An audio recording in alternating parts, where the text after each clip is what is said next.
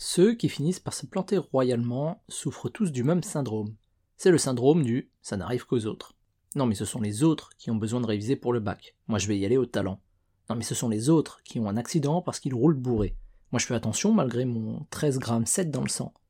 Non mais ce sont les autres qui souffrent de burn-out. Moi je peux bosser 25 heures par jour sans problème. Etc. etc. etc.